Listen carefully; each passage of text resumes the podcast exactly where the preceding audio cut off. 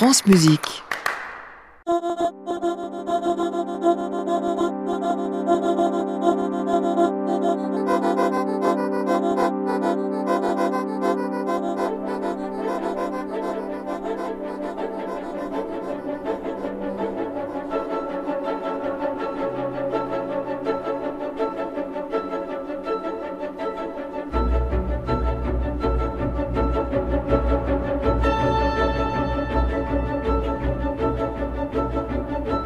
Bonsoir à toutes et à tous.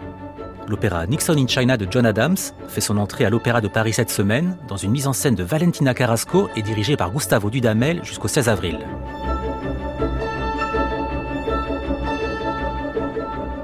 L'œuvre apparaît aujourd'hui comme un classique de l'opéra moderne et certainement l'un des ouvrages les plus importants de ces 50 dernières années, y compris en France où il fait désormais l'unanimité.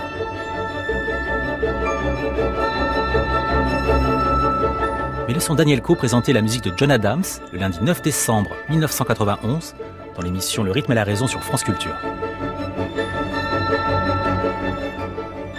Le compositeur américain John Adams est une des figures les plus représentatives d'un courant musical parmi les plus controversés.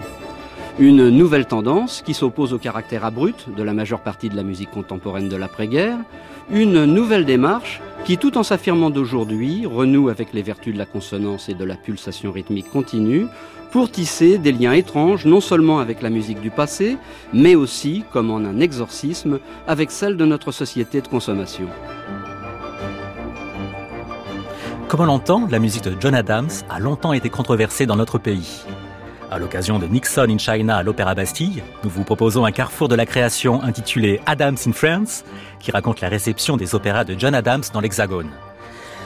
John Adams et la France, un rapport de fascination et d'incompréhension, car la France a accueilli la création de deux opéras majeurs d'Adams, The Death of Klinghoffer à Lyon en 1991 et El Niño au Théâtre du Châtelet en 2000. La relation entre John Adams et la France, comme on le disait autrefois sur Facebook, c'est compliqué.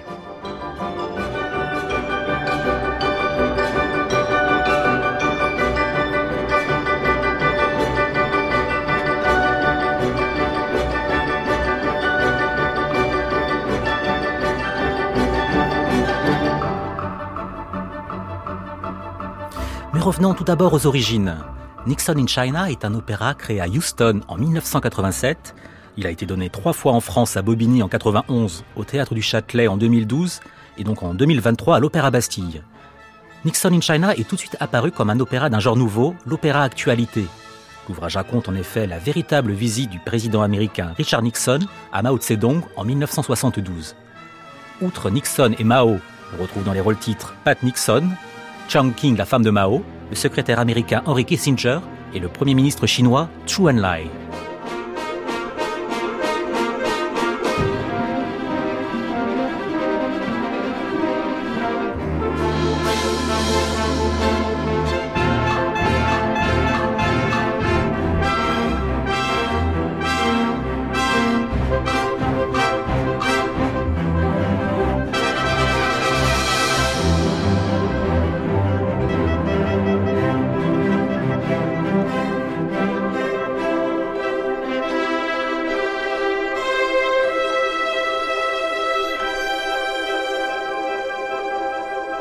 La première scène est l'une des scènes les plus célèbres de l'opéra. C'est l'arrivée de l'avion présidentiel américain sur l'aéroport de Pékin.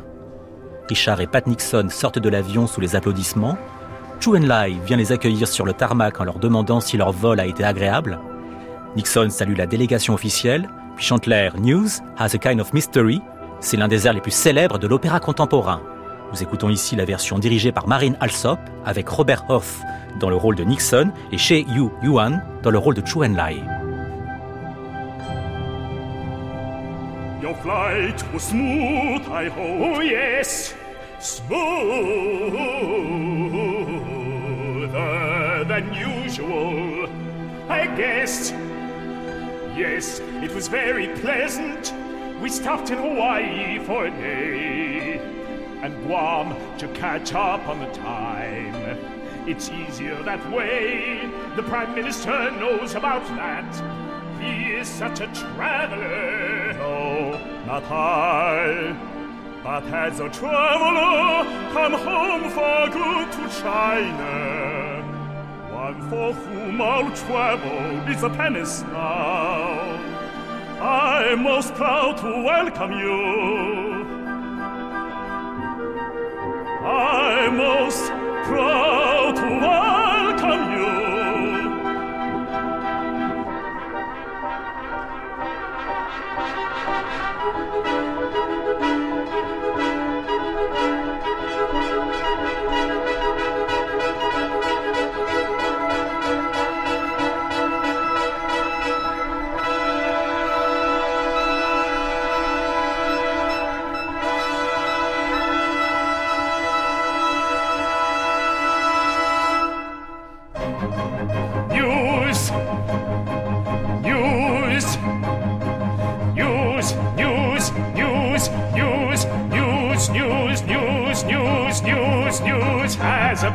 has a has a has a kind of mystery. Has a has a has a kind of mystery. When I shook hands, when I shook hands with Joe and Lai, when I shook hands with Joe and Lai, on this bare field outside Peking, just now the whole world was listening. The whole world was listening, listening, listening. And though we spoke quietly, and though we spoke quietly, and though we spoke quietly, eyes and ears of history, history, history. Caught every gesture, caught every gesture, caught every gesture, and every word of securing us as we transfixed. The deputy transforming us as we transfixed the menace transforming us as we transfixed in history. History. As we made history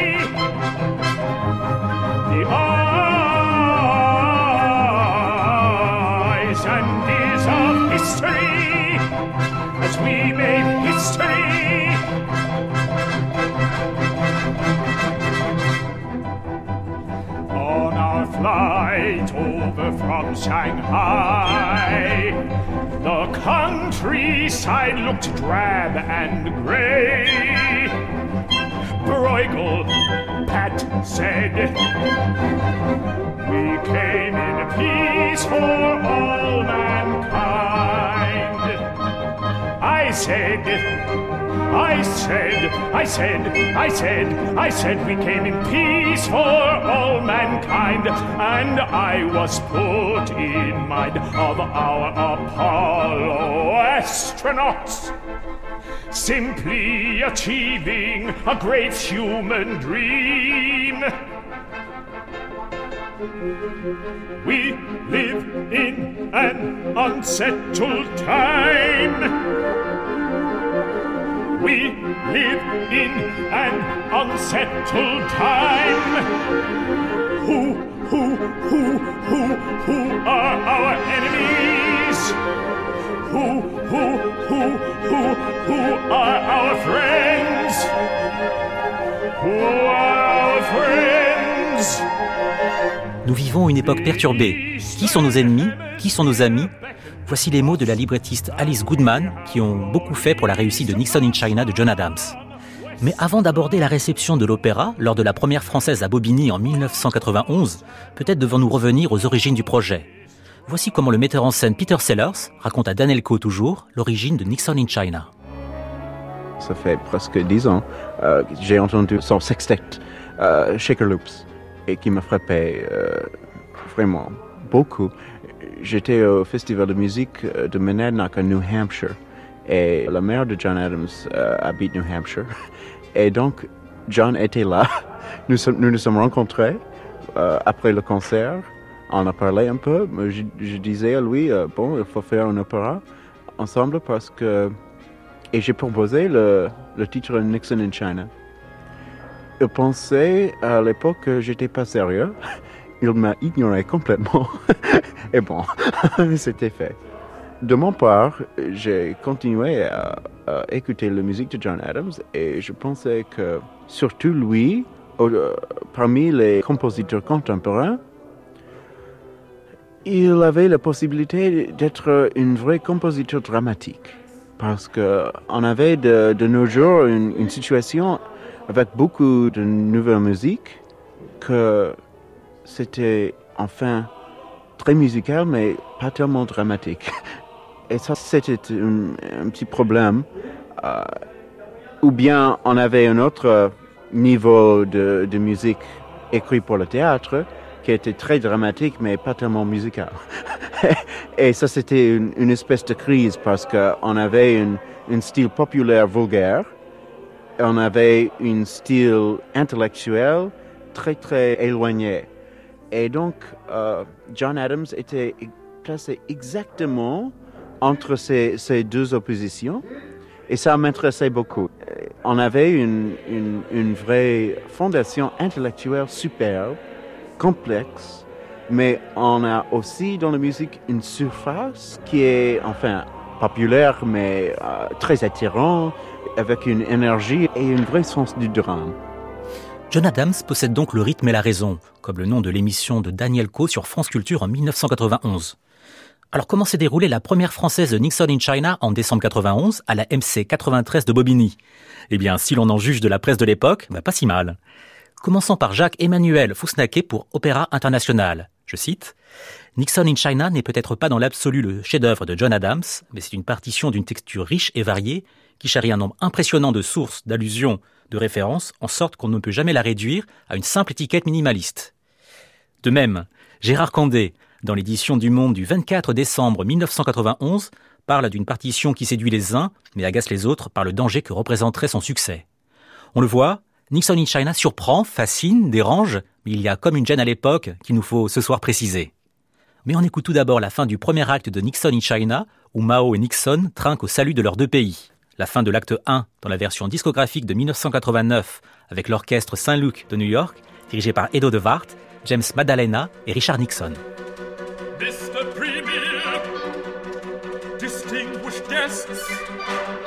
I have attended many But never have I so dinner.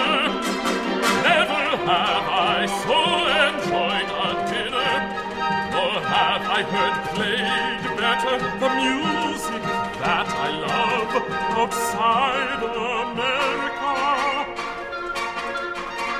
I move a vote of thanks to one and all whose efforts made this possible. No one who heard could but admire your eloquent remarks, Premier. And billions what we say through satellite technology that never heard a public speech before. No one is out of touch. No one, no one, no one is out of touch.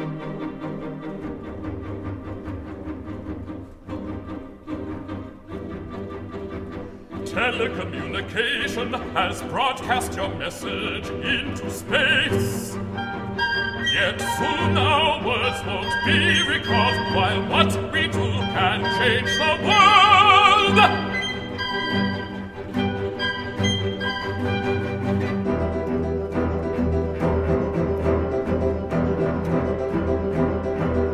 We have at times been enemies. We still have different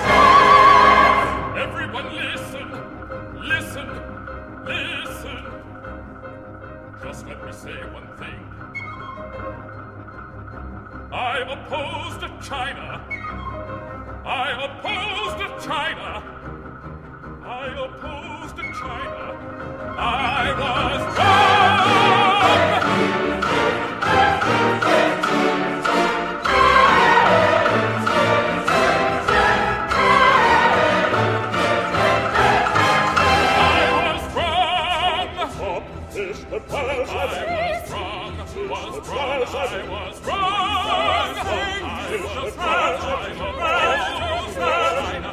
was wrong.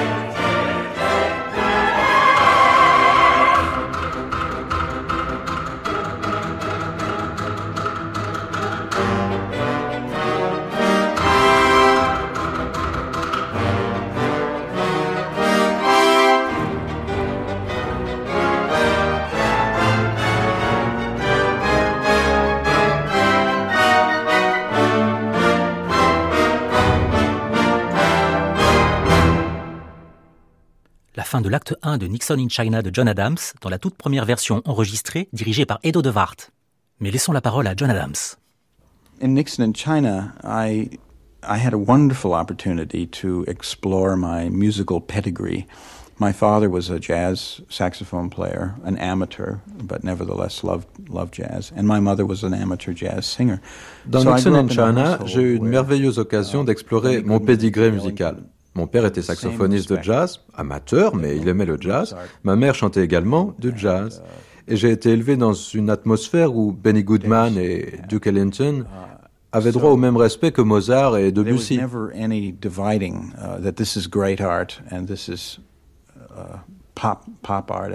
Donc il n'y avait pas de clivage entre ce qu'on appelle le grand art et l'art populaire.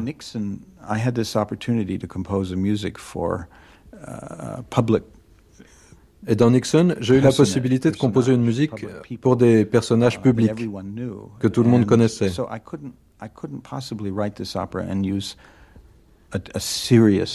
Donc pour cet opéra, je ne pouvais pas utiliser un langage musical sérieux. Composer Nixon in China, ça aurait été impossible par exemple pour un compositeur sériel. Postmodernisme, le mot est lâché indirectement dans cette interview de John Adams en 1991 l'alliage du sérieux et du populaire, de Debussy et de Duke Ellington, et c'est cela peut-être qui fâche le milieu musical français et les turiféraires de Pierre Boulez alors rayonnant en France. Daniel Coe, décidément indispensable pour la connaissance du répertoire américain dans les années 90, enfonce le clou. Cette fois nous sommes en 1993, toujours sur France Culture. Modernisme et postmodernisme californien, le mot postmodernisme peut paraître suspect, sujet à caution.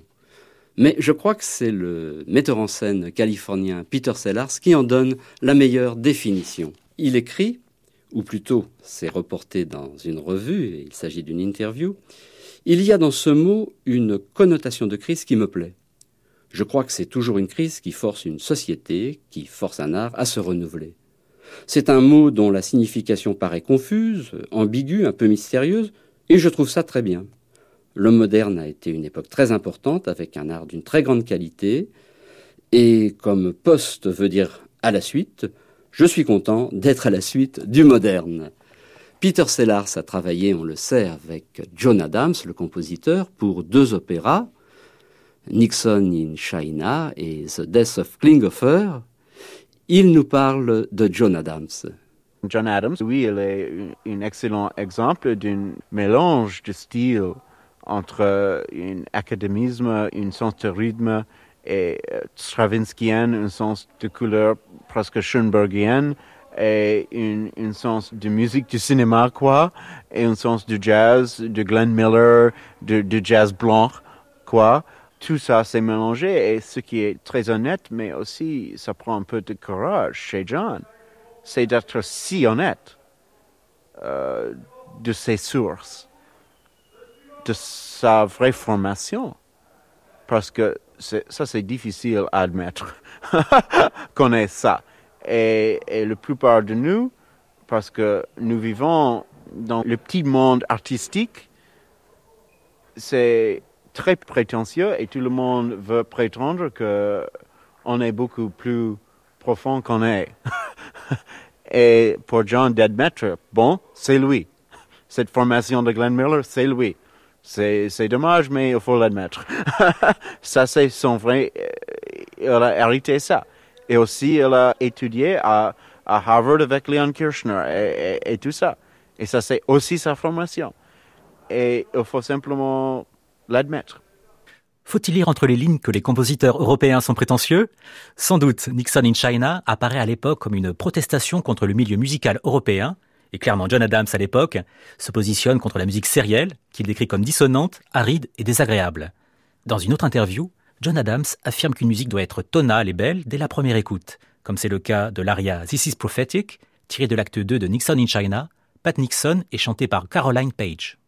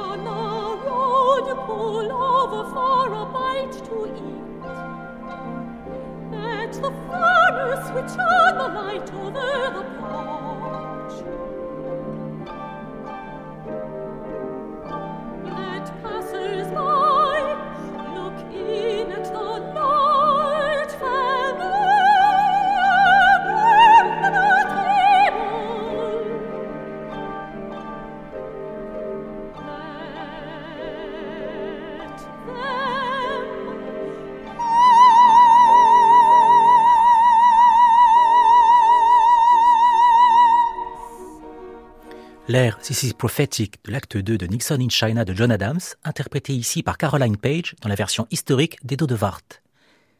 C'est ici que commence le malentendu entre John Adams et la France, car on a longtemps associé John Adams au minimalisme américain et à la musique de Philip Glass.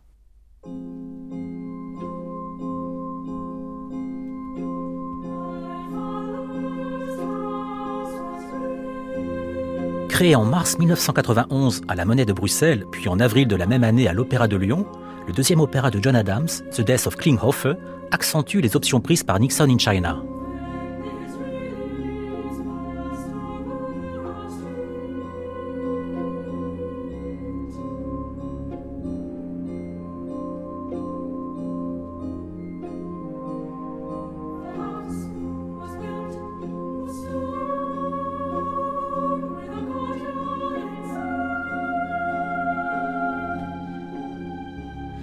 Le John Adams plaisant et bondissant, les opéras du compositeur américain vont désormais se ralentir et bientôt quitter l'actualité immédiate. Certes, Klinghoffer parle d'un fait divers brûlant, la prise d'otage du paquebot Hachi Lauro par des terroristes palestiniens, mais au micro de Bruno Serrou et Hélène Pirakos en 1999, Peter Sellers explique l'évolution de John Adams entre Nixon in China et The Death of Klinghoffer vers le mythique et le rituel à mon avis, on peut faire quelque chose de très, très euh, trivial, on dit en français, trivial. On peut trivialiser euh, la vie de Jules César ou n'importe qui. et on peut faire quelque chose qui résonne d'une façon vraiment éternelle et d'un tout petit euh, tranche de poubelle. Ça, ça, ça c'est une qualité de regard, c'est une qualité d'intensité, de, de, concentration et d'imagination et de possibilité de trouver une vie intérieure. Euh, ça dit, euh, le mort de Klinghoffer, par exemple, c'était vraiment une, une, stratégie, une, une, une, approche très, très euh, contraire à Nixon en Chine. Euh, Nixon en Chine fait rappeler à des une tradition des opéras un peu comiques, un peu euh, un peu de Mozart, un peu de Handel, euh, mais euh, quelque chose au-delà de Debussy. Mais, mais par contre, Klinghoffer, c'était un rituel, c'était une espèce de requiem, c'était une espèce de, messe solennelle d'une certaine euh, essai à, à approfondir la mémoire.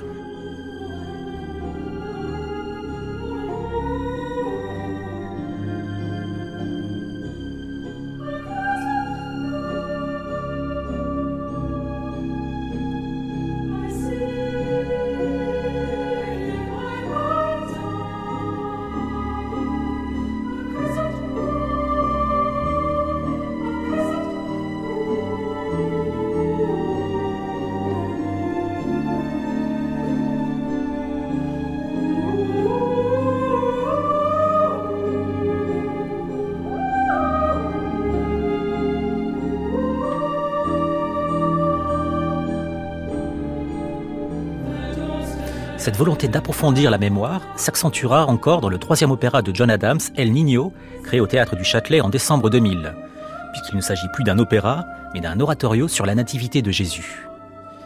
Nous entendrons bien une messe solennelle, inspirée par le Messie de Handel.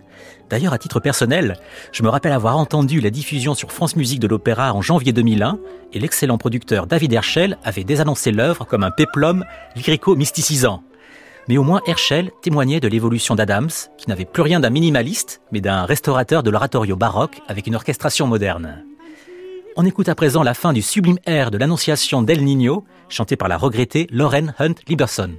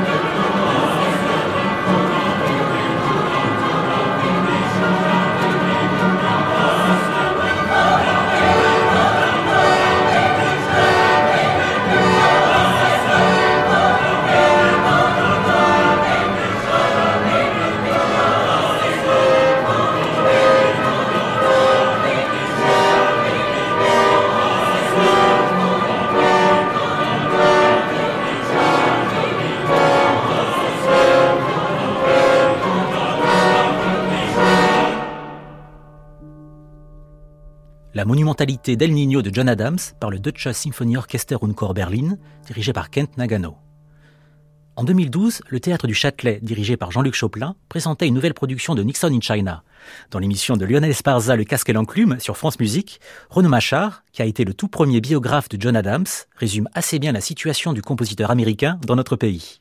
Il est quand même très bien de rappeler aussi qu'on n'a pas eu d'opéra de John Adams euh, en France depuis combien de temps? Depuis quasiment 13 ans. Donc euh, c'est quand même un vrai problème. Moi, je n'aime pas forcément euh, les soldats de Zimmermann, je n'aime pas forcément euh, certains opéras de cette obédience-là, mais je trouve tout à fait normal de les, de les entendre et de les voir. C'est important. Je n'aime pas beaucoup la musique de Philip Glass, mais je pense qu'il est important de temps en temps de rappeler que cette musique américaine a été un jalon extrêmement important. De la même manière qu'il faut parler de la musique dodécaphonique, qu'il faut parler de la musique post-sérielle. Si j'étais directeur d'institution, je ferais absolument le boulot de la même manière qu'on le fait nous tous journalistes, en allant voir tout, en étant des généralistes. Donc voilà. Mais je m'étonne simplement qu'il ait fallu attendre quoi 23 ans, c'est ça, depuis euh, que Bobigny l'a mmh. donné, pour entendre un opéra qui par ailleurs est donné partout partout, dans des mises en scène différentes. On n'a pas revu Klinghoffer en France depuis 21 ans. C'est un opéra super qui est même meilleur que Nixon en Chine. Avant de parler de Nixon en Chine, je veux même dire, je trouve qu'il y a un vrai problème. Mais que voulez-vous? Vous avez un directeur d'opéra de Paris qui, dans une interview à Classica il y a deux ans, nous disait que c'était du crossover. Hmm. Alors où est-ce qu'on va avec ça? Bon, euh, Où est-ce qu'on va? Où est-ce qu'on va avec ces gens-là? On l'a au Châtelet, donc ça c'est une bonne chose. Très bien, donc euh, regardons ce qu'on a sous le nez. Qu'est-ce qu'on a sous le nez au Châtelet? Qu'est-ce que vous avez vu vous? J'ai vu un très beau spectacle. Mhm. La musique, évidemment, moi je préfère la musique qui suit. Euh, je préfère la musique de, de Klinghoffer nettement à celle de, de Nixon. Pourquoi? Parce qu'elle est encore trop proche de celle de Glass. On sent vraiment qu'à cette époque-là, il ne s'en hmm. cache pas. Hmm. Euh, il était très influencé par Glass, par Reich. Ça sonne parfois par, ah, comme, comme, l'orchestre de Glass. Hein. C'est, mais simplement, il faut pas, avoir une oreille. Faut pas avoir une oreille très exercée pour entendre. Et c'est pour ça que je suis un peu furieux de voir des choses. On continue de parler les éternels trucs. John Adams est à la musique, ce que Coca-Cola est au vin. Enfin, oui, ces espèces de trucs franchouillards épouvantables qu'on lit partout euh, c'est quand même une musique nettement plus évoluée, nettement plus intéressante, nettement plus développée que celle de Glace. Un point, c'est tout. Voilà. Ensuite, on peut mmh. bah, adhérer à cela.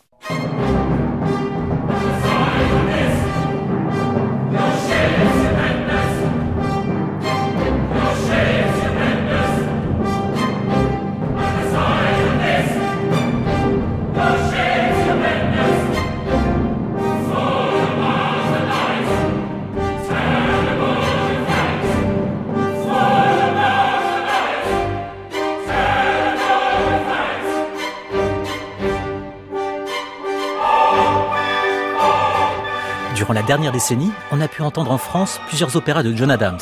En 2013, la salle Payel accueillait l'oratorio The Gospel According to the Other Mary. Et en 2014, deux opéras étaient donnés exactement au même moment, The Flowering Tree au théâtre du Châtelet et Docteur Atomique à l'Opéra du Rhin de Strasbourg qu'on entend ici.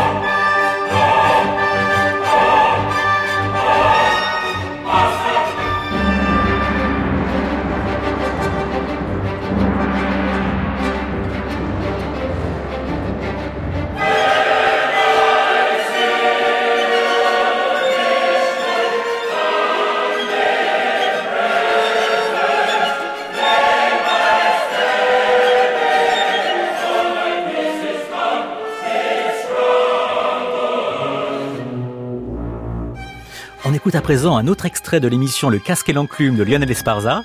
Nous sommes le 9 mai 2014 sur France Musique et les journalistes Michel Parouti et Christian Merlin évoquent très bien l'évolution de la musique de John Adams et du regard que le milieu musical français porte sur les opéras du compositeur américain.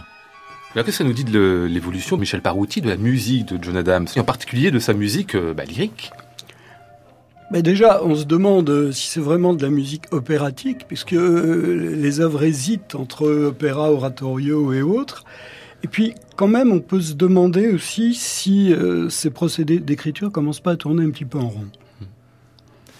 D'accord. Bon, Christian. Je, nuancerai un peu. Il, a l'air de vouloir, de, vouloir mettre des réserves sans oser les mettre vraiment. Non, non, mais non, non, c'est une question que je me pose. Attendez, moi, je suis pas compositeur, je connais pas, je n'ai pas lu ces partitions. Oui, mais je vous ai vu beaucoup euh, plus tranchant sur d'autres compositeurs aussi. Hein, certes, certes, mais moi, j'ai eu, bon, je, ne vais pas vous raconter ma vie, mais j'ai eu des rapports un peu difficiles au début avec la musique de John Adams parce que le, les circonstances professionnelles ont fait qu'à une époque, je me suis trouvé entouré de gens qui ne juraient que par lui à tel point que ça en devenait. Vous savez, c'est comme les Berlioziens ou les Offenbachiens quand ils commencent. Il y a des moments où ils vous dégoûteraient presque d'Offenbach ou de Berlioz. Bon, euh, et, en plus, c'était pour de mauvaises raisons. C'est-à-dire qu'au bout de quelques minutes, c'était pas le compositeur qui était en jeu, mais c'était pour l'opposer à Pierre Boulez et autres. Et tout ça finissait, pour parler crûment, par me gonfler fortement. D'autant plus que j'ai un grand respect, une grande admiration pour Pierre Boulez. Vraiment, ça Vous avez envie de pouvoir aimer l'un et l'autre à la fois, si ça vous dit. Euh, c'est un peu ça. C'est exactement ça. Pas les aimer. Ce qui, dans ce cercle-là, n'était pas permis. Je comprends. Donc euh, après, j'ai vu Nixon in China, euh, j'ai lu le livre de notre ami Renaud. Enfin, bon, il y a beaucoup de choses qui ont fait que j'ai prêté une attention beaucoup plus sérieuse à John hmm. Adams. On va commencer à raconter nos vies maintenant. J'ai un parcours exactement similaire à celui de Michel. J'ai eu ma période anti-John Adams pour des raisons idéologiques. Hmm. Effectivement, le boulésien que je suis ne ne pouvait pas accepter cette forme même de musique sur un plan presque philosophique. Et puis après, euh, au-delà de ce stade idéologique, il y a ce qu'on ressent à l'écoute. Hmm. Et secrètement, j'étais obligé de reconnaître que j'aimais bien ça. Et alors ça, ça complique tout. Hein. ça complique tout. Et un jour, euh, je crois que je suis arrivé à passer au-delà, à passer de l'autre côté, à me dire, après tout, on s'en fiche. J'aime bien choc ça. qui t'a fait passer de l'autre côté? Alors, Parce que moi, il y, en a un qui est très net. C'est la vidéo de la mort de Ah oui, alors, c'est vrai que non, mais c'est vrai que la mort de Klinghoffer est un choc majeur que ah j'ai senti aussi absolument. Euh, et surtout, alors ça nous permet de revenir à l'idée de l'évolution quand même, parce que John Adams, en gros, je simplifie à l'extrême, vient de ce qu'on a appelé le minimalisme américain.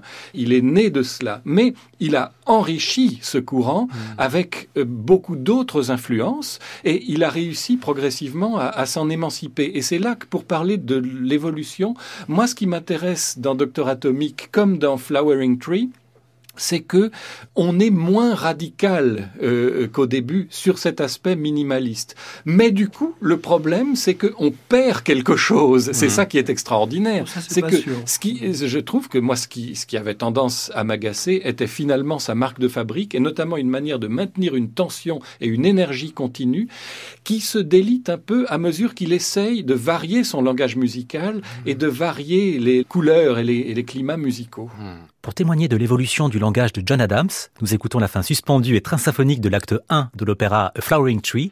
L'Orchestre symphonique de Londres, Eric Owens, la Scola Cantorum du Venezuela sont dirigés par John Adams.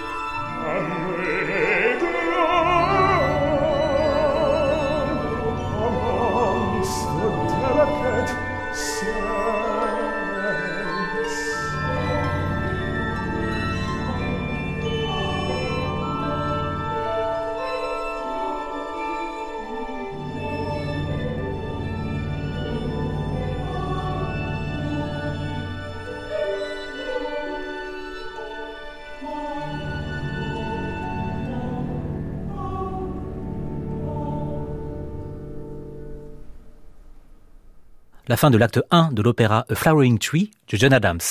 Mais revenons à Nixon in China, écrit 20 ans plus tôt. Et si finalement Nixon in China, le premier opéra du compositeur américain, était le chef-d'œuvre de John Adams, celui où le compositeur américain parvenait à l'équilibre entre légèreté et profondeur, entre réalité et mythe, et si son tout premier opéra cristallisait l'énergie, la vulgarité des années 80 et la mélancolie et la tristesse des années 90.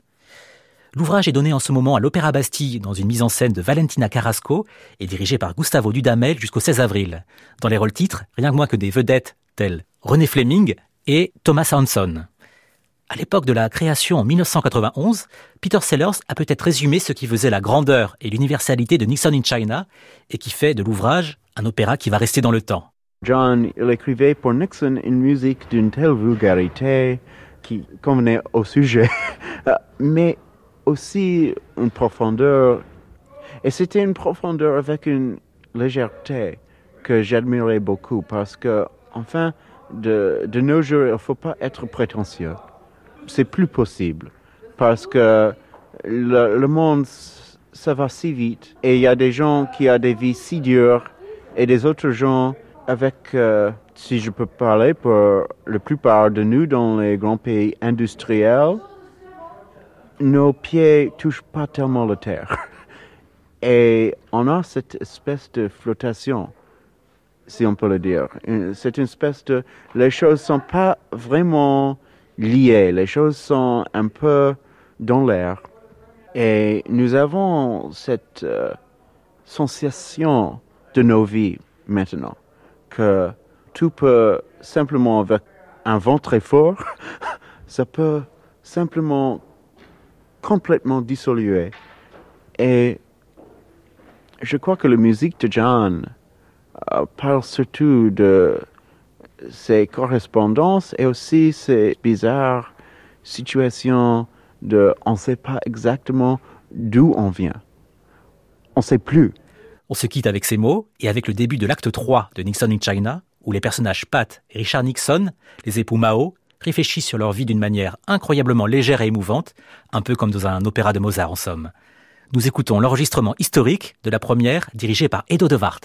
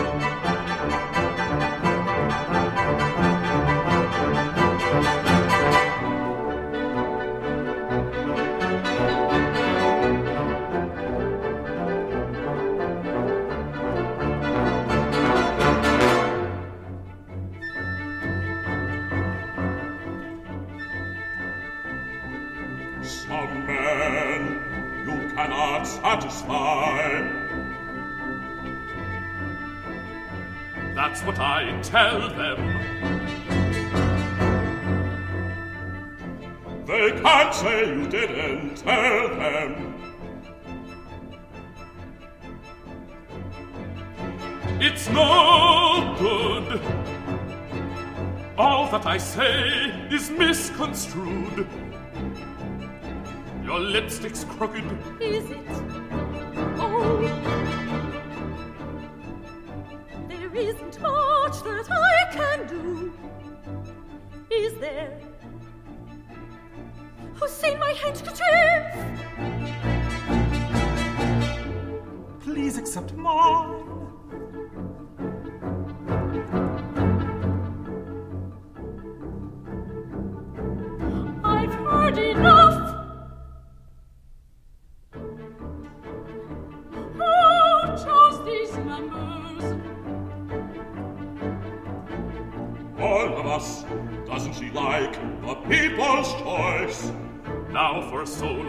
spoons. I like it when they play our tune.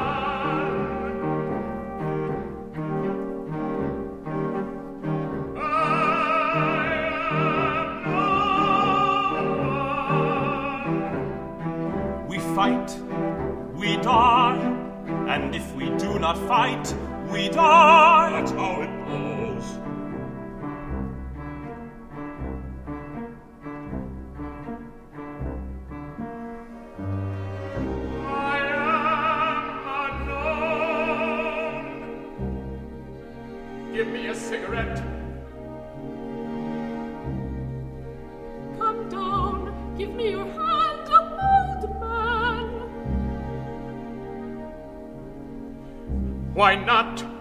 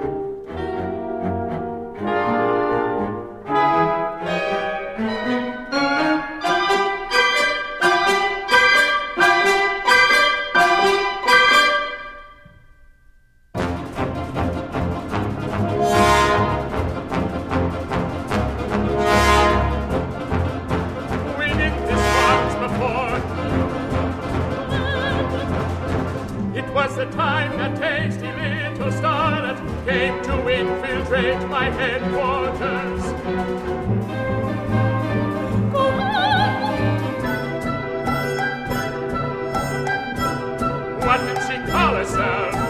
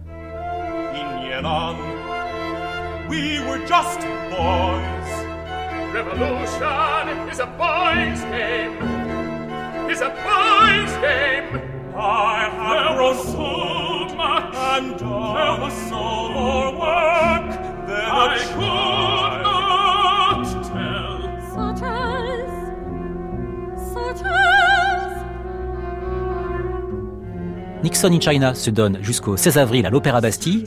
C'est ainsi que s'achève le carrefour de la création consacré à John Adams, attaché de production Aurore Deniso Bensala, prise de son et mixage Bruno Mourlan, une émission réalisée par Céline Parfanoff. À réécouter sur francemusique.fr.